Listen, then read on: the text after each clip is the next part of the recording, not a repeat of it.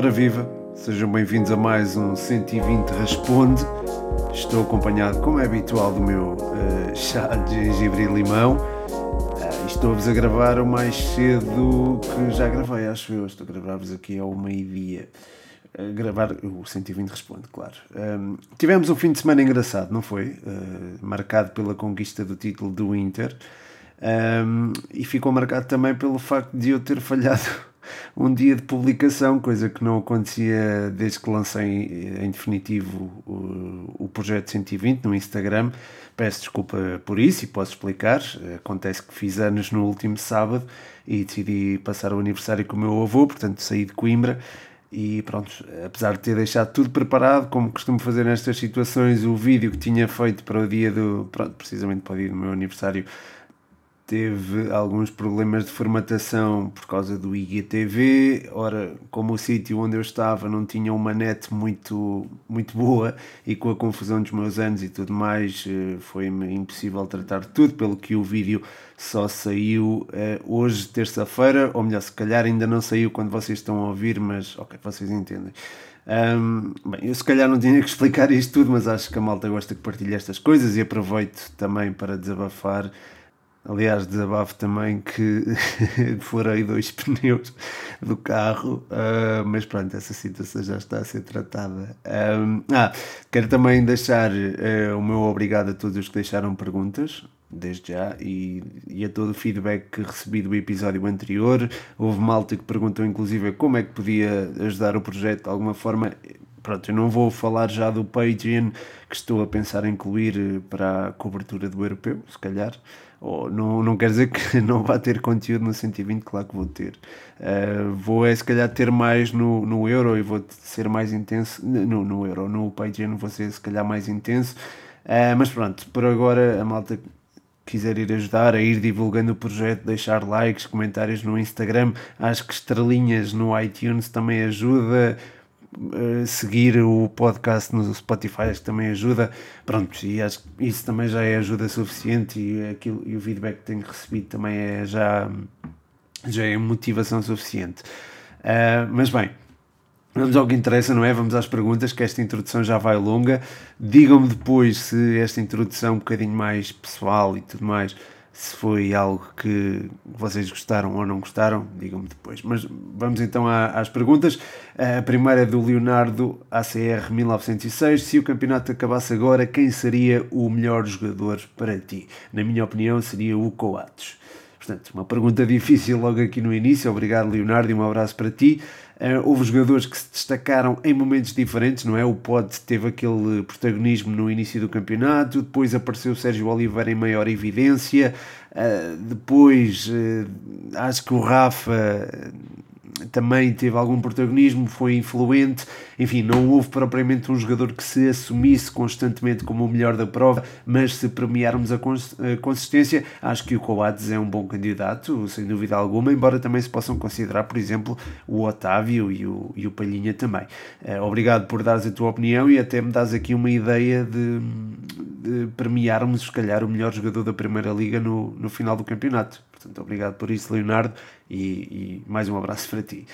A seguir, tem aqui uma pergunta polémica do Luís Santos. Ele pergunta se acreditas que o Ruben Amorim será treinador do Benfica num futuro próximo.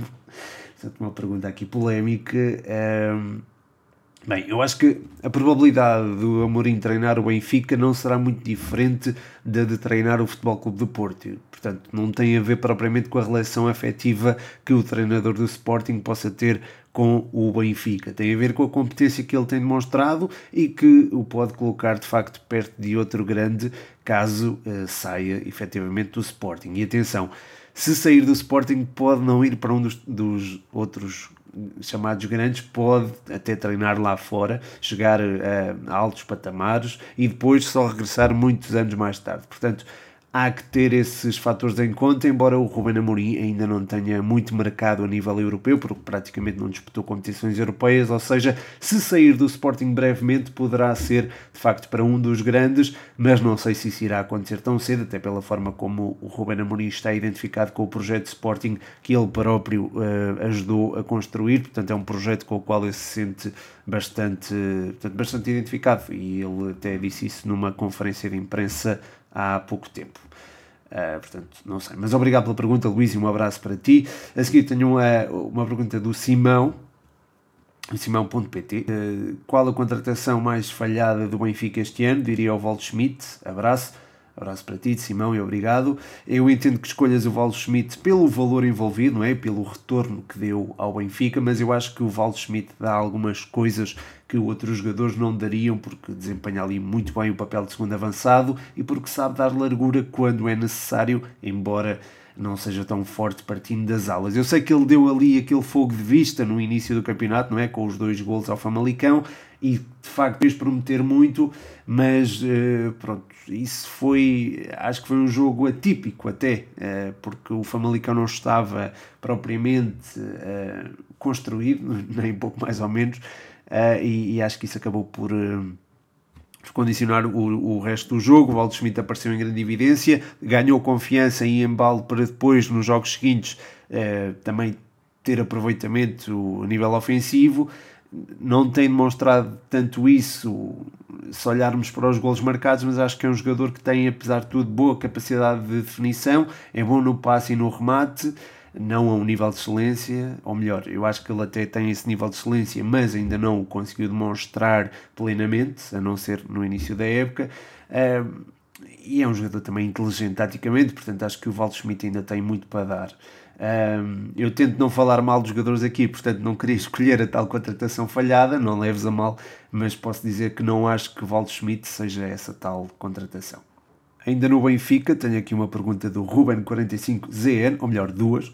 Uma é sobre o Benfica, a outra é sobre o City. Eh, sobre o Benfica, ele pergunta-me qual o melhor Benfica nos últimos 20 anos. Ele diz que para ele é o de 15, 16. E pergunta-me se o City é a equipa que pratica o melhor futebol. Eh, para ele, sim. Obrigado, Ruben, e um abraço para ti. Como já tinha dito tem em pods, em episódios anteriores, acho que o Benfica do primeiro ano de Bruno Lage foi das equipas mais divertidas de ver jogar. Aquela dinâmica ofensiva que o Lage trabalhou tão bem era, era uma coisa mesmo extraordinária e foi montada uh, com a época a decorrer, o que torna o seu contributo ainda mais significativo. Portanto, o Benfica de 18-19 ou de 2019, vá lá, seria a minha escolha. Quanto à equipa que pratica o melhor futebol, ser o City. Bem, se pensarmos na espetacularidade do futebol, não posso concordar.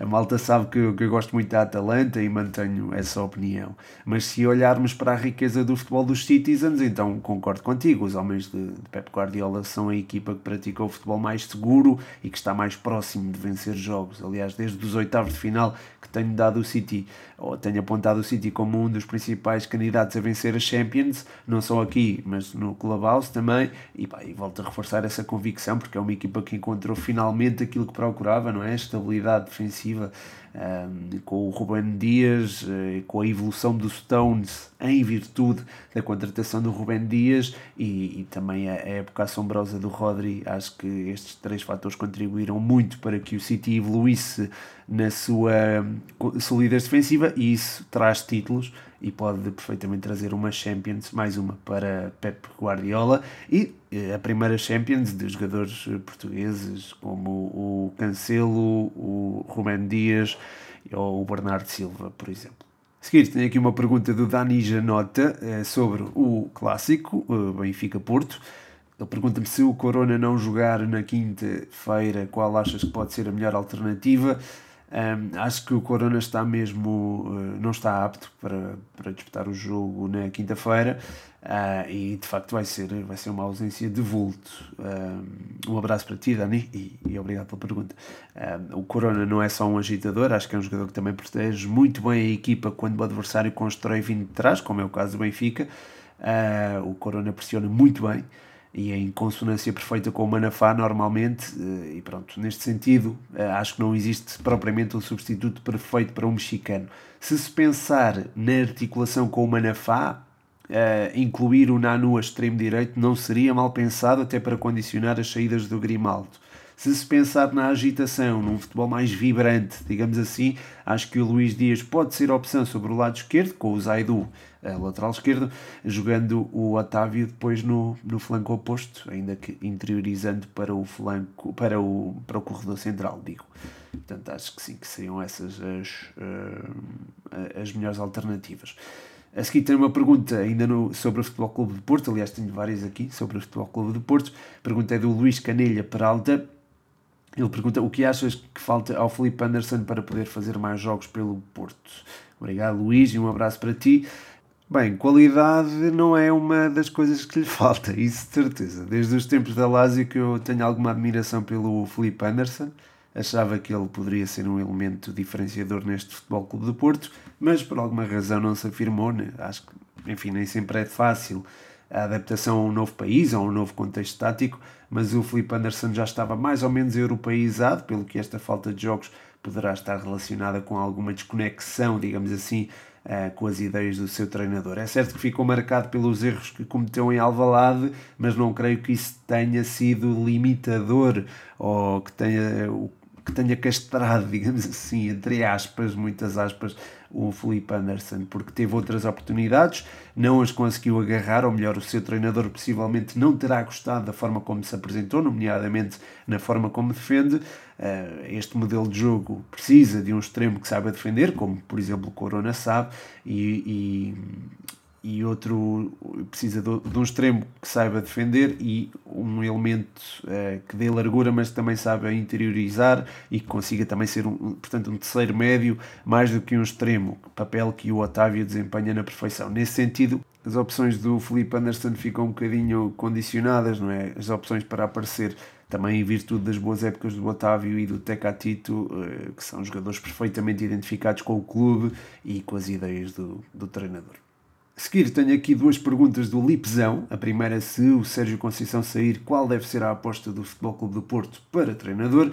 E depois eh, pergunta-me se achas que algum dos miúdos deve já dar o passo em frente neste verão, se sim, quais? Obrigado pelas perguntas, Lipzão. Um abraço para ti, um abraço também para o Luís Canelha Peralta. Eu não sei se lhe, se lhe mandei um abraço e se lhe agradeci a pergunta, portanto fica aqui o reforço. Um, Bem, há treinadores portugueses, isto relativamente à pergunta sobre o Sérgio Conceição, há treinadores portugueses com qualidade em muito lado, mas não precisamos de ir muito longe, não é? Para encontrar um substituto para Sérgio Conceição. Nesse sentido, eu acho que o Pepa seria uma boa opção, tal como o Carlos Carvalhal. Se se apostar na continuidade da ideia de Sérgio Conceição, Acho que Pepa seria a melhor alternativa entre os dois, ou melhor, o ideal seria até manter Vitor Bruno, é? nesse, nesse aspecto. E, aliás, o Vitor Bruno é um treinador ao qual eu adivinho um futuro muito promissor. De outra forma, e se se quiser dar outro rumo à equipa, portanto, fugindo da ideia que seja Conceição tem implementado, acho que o Carvalhal seria uma boa opção, até porque o modelo de jogo é entusiasmante e faz, eh, faz agregar adeptos e pronto, seria, seria, seria importante. Mas para considerar Carvalhal, há que considerar também André Vilas Boas, Vitor Pereira, o próprio Paulo Fonseca, que está de saída da Roma, o Marco Silva, o Pedro Martins, enfim, há muitos nomes a ter em conta. Depois, eh, depois, quanto aos miúdos eh, que podem dar o tal passo em frente neste verão, presumo que estejas a falar da equipa B do Futebol Clube do Porto, não é? Se não for, por favor, diz-me. Mas pegando aí na equipa B do Futebol Clube do Porto, acho que há vários miúdos com potencial, eh, mas que podem ver as suas hipóteses limitadas pelo número de jogadores que estão na sua posição. Bons exemplos disso são, por exemplo, Boateng, o Loader, o Rodrigo Valente e o próprio Ndiaye, que estão a fazer uma boa época na equipa B, mas que podem ver o seu espaço limitado por haver Taremi, Marega e Tony Martinez na frente de ataque, mas também Sérgio Oliveira, Uribe, talvez Grujic, já para não falar de Fábio Vieira, João Mário Obaró no, no, eixo, no eixo central, no, no, pronto, no, no corredor central. É, portanto, há muita condicionante dos jogadores que podem ficar na equipa A.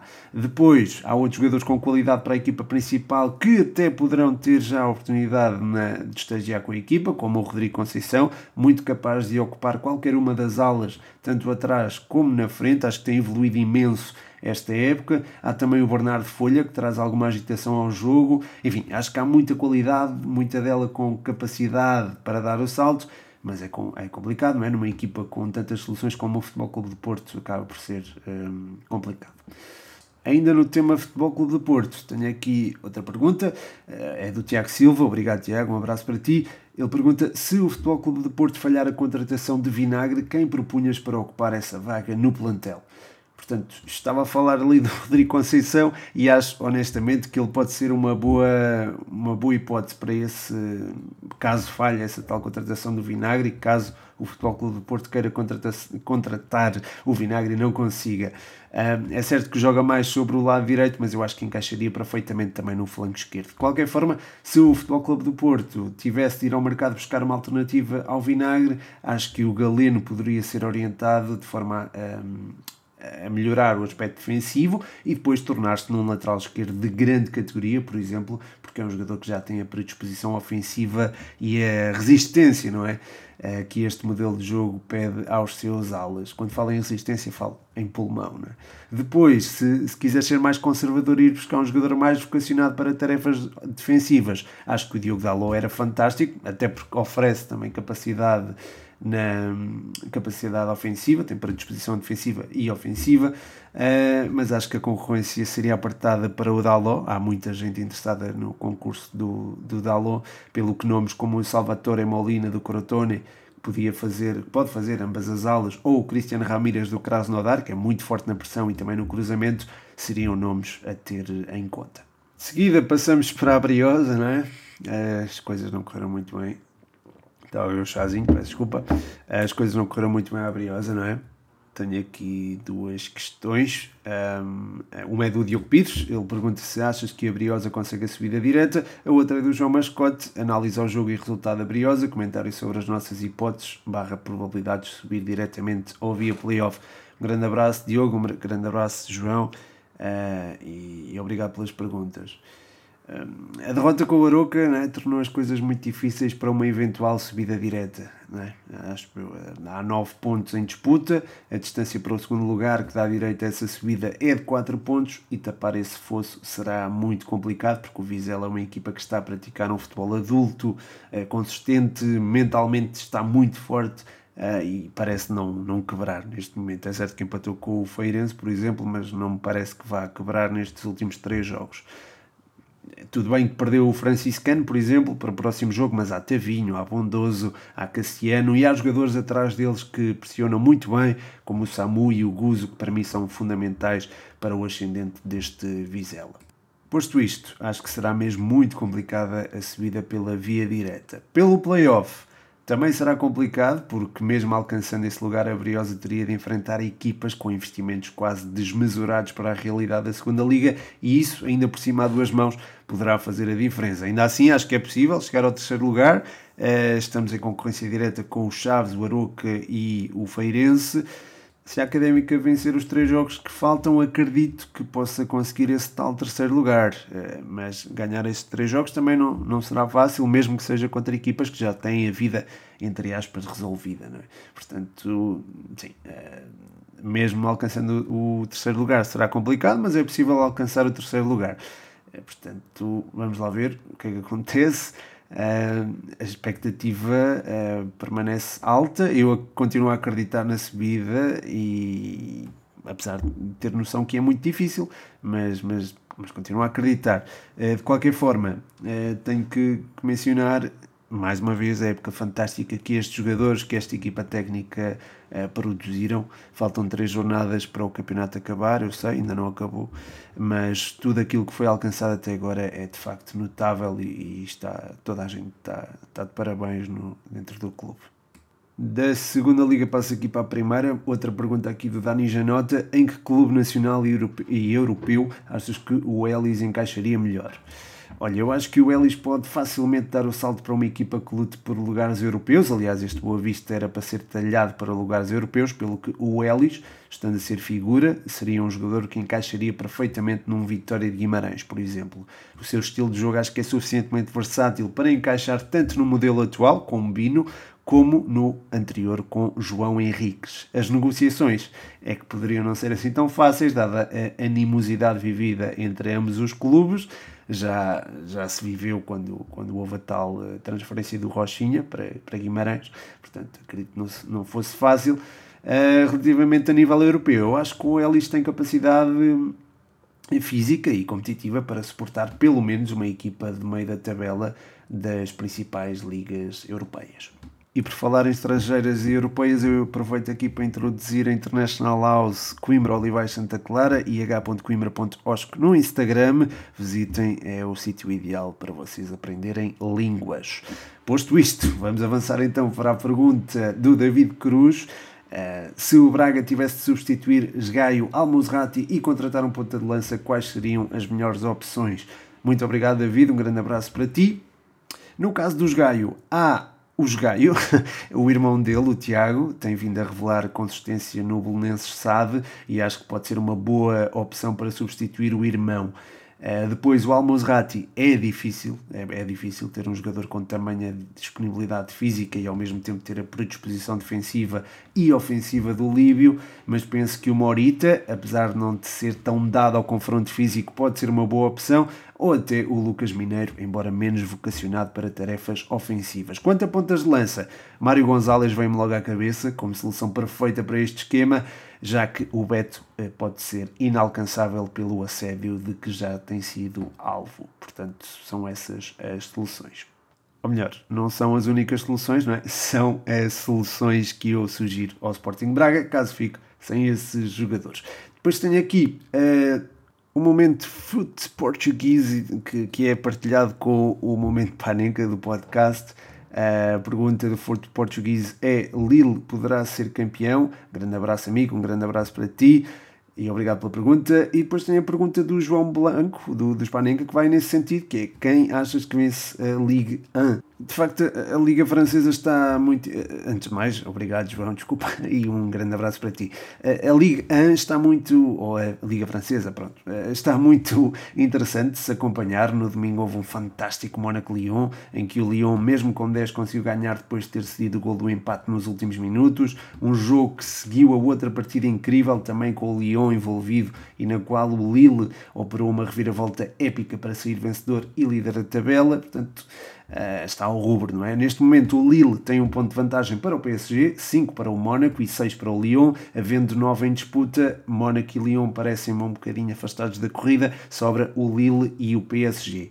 O Lille tem demonstrado fibra de campeão, sobretudo nestes últimos jogos, onde o resultado lhes tem, entre aspas, fugido, pelo que me parece que terá hipóteses de não vacilar, até porque o PSG, apesar de toda a sua experiência, terá a fadiga muscular e mental de estar nas Champions, joga hoje, aliás, com o City, o que poderá complicar as contas, por exemplo, já na próxima deslocação a Rennes. O Lille também não terá tarefa fácil contra o Lan, por exemplo, mas terá mais tempo para, para, para preparar o encontro. Eh, de qualquer forma, ambas as equipas vão defrontar candidatos à Europa. Depois disto, o calendário é semelhante se olharmos para a dificuldade teórica dos encontros, já que tanto o Lille e o PSG uh, vão uh, encontrar, em princípio, equipas com a vida praticamente resolvida no que toca à classificação. Eu podia falar de aspectos mais técnicos, mas esses, apesar de terem a mesma importância, parece que parece-me que vão sendo esmagados pela emoção destes momentos, não é? E acho que quem conseguir lidar melhor com, com o aspecto mental será campeão. O PSG está mais habituado, mas o Lille terá ganas de vencer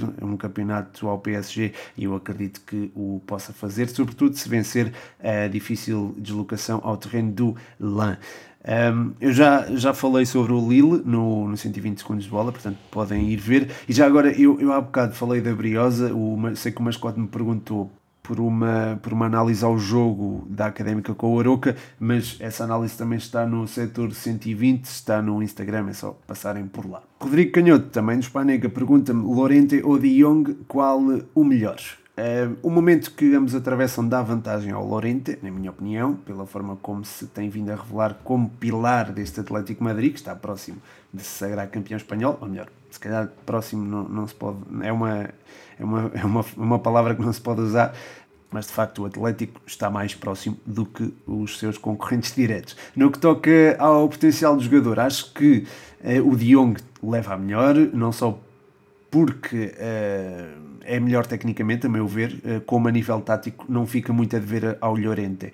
O Llorente é mais capaz a nível ofensivo, tem uma ótima capacidade de definição, tem boa chegada à área, Ambos são jogadores capazes de desempenhar várias funções e isso num contexto em que os esqueletos táticos estão em constante mudança é cada vez mais valorizado. Ambos são jogadores muito inteligentes e penso que terão um futuro risonho à sua frente. O De Jong até terá eh, maior margem para isso, pelo facto de ser mais novo. Portanto, é difícil, Rodrigo, eu dizer qual o melhor, mas uh, se calhar o que está a fazer melhor época talvez seja o Llorente, mas o que terá melhor potencial, uh, talvez seja o De Jong. De qualquer forma, agradeço-te imensa pergunta e um grande abraço para ti.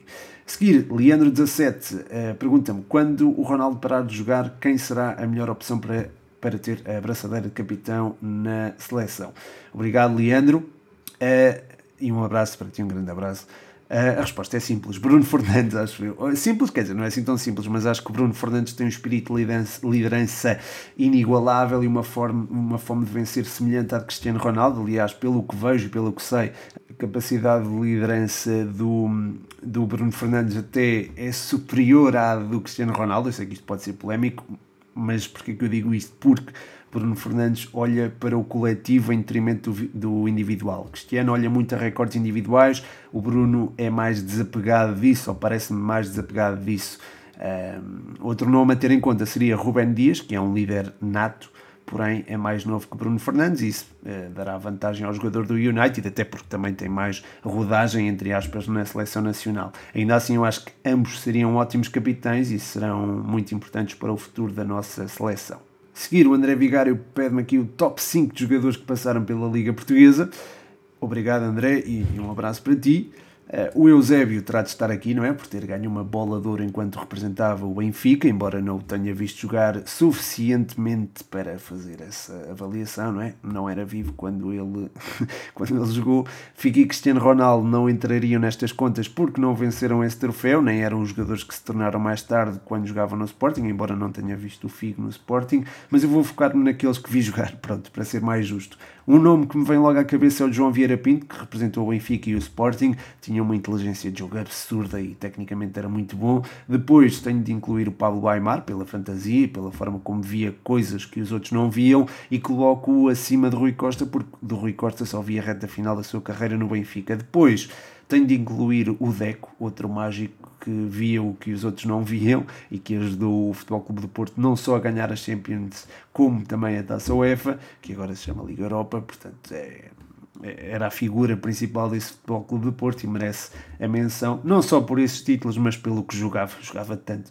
Uh, e portanto, João Vieira Pinto Deck e Aymar, faltam dois. Eu queria dizer Jardel, mas o Jardel foi só, entre aspas, o melhor finalizador que já vi, e isto é um elogio enorme, eu sei, mas também não é porque se calhar não o posso incluir nesta lista, porque ele era limitado a essa característica, não era um jogador tão completo quanto os outros uh, três. Por isso, sobrando dois, coloco Quaresma pelo que fez no Sporting e no Futebol Clube do Porto. E estou em dúvida aqui entre o Hulk, o Falcão, o Bruno Fernandes e o Jonas, mas se calhar escolho o Bruno Fernandes por ser o jogador mais completo dos três. Portanto, João Vieira Pinto, Deco, Aymar, Bruno Fernandes e Ricardo Quaresma. Sei que vão existir opiniões diferentes e ainda bem. Uh, aliás, quero que me ajudem, malta, depois digam por DM quais é que eram os vossos cinco jogadores um, ou os jogadores, os, os cinco melhores jogadores que viram uh, atuar na Primeira Liga.